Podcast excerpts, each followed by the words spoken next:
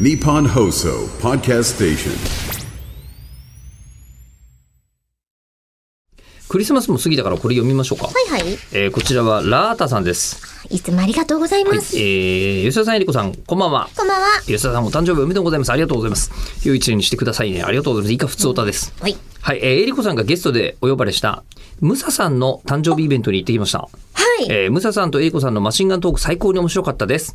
ありがとうございます。12月9日でした。でもまさか、DJ タイムにアイマスのレディーが流れているタイミングで、ステージ後方の扉が開き、えーご本尊薬師如来像の仏像が登場するとは夢にも思いませんでした。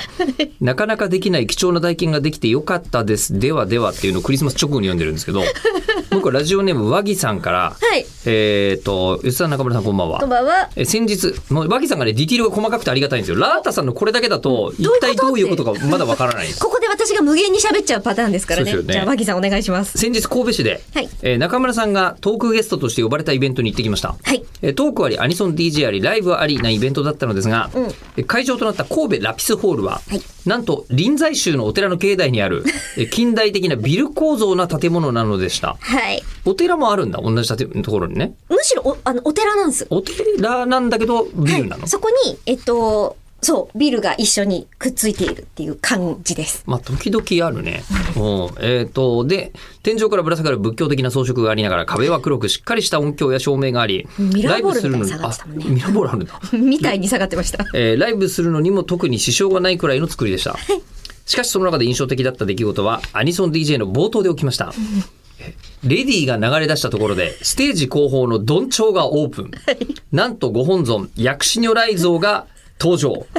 えーそう、神戸ラピスホールはお寺の本堂なのでした。七色の照明で輝くご本尊様、えーネットで見たことがある替え歌動画を思い出してしまうのでした世の中には、えー教会でチャリティーコンサートや、えー神宮で奉納ライブなどいろいろあることを知ってはいましたが仏前でのアニソン DJ を日本で見られるとは予想だにしていませんでしたいやー、本当に。これやってきたんですかこれはい、やってまいりました。しかもそのトークまでは、どんちょうがこう閉まっていて、はいで、リハで言われてたんですよ。え、これってご本尊出るんすかとかって言ってたら、あ、はい、DJ タイムになったら出しますって言われて、冗談だと思ってたの。あでもそうだしたよねら、出てきてる。って言ってええりこさんも DJ やってたんですか今あ、回私はトークだけで。トークだけではい。はあ行ってまいりました。すごかった。でもこのその見て瞬間見てたんですねました。ええ客席であえっと、関係者席みたいなところのでところにモニターがあって、えええで、わ、開いたってなって、ちょうどまた、そのトーク中に、はいえクリームパンを差し上げようっていう流れがあって、はい私物のクリームパンを配りに行ってたんですよ。私物のクリームパンを配りに行く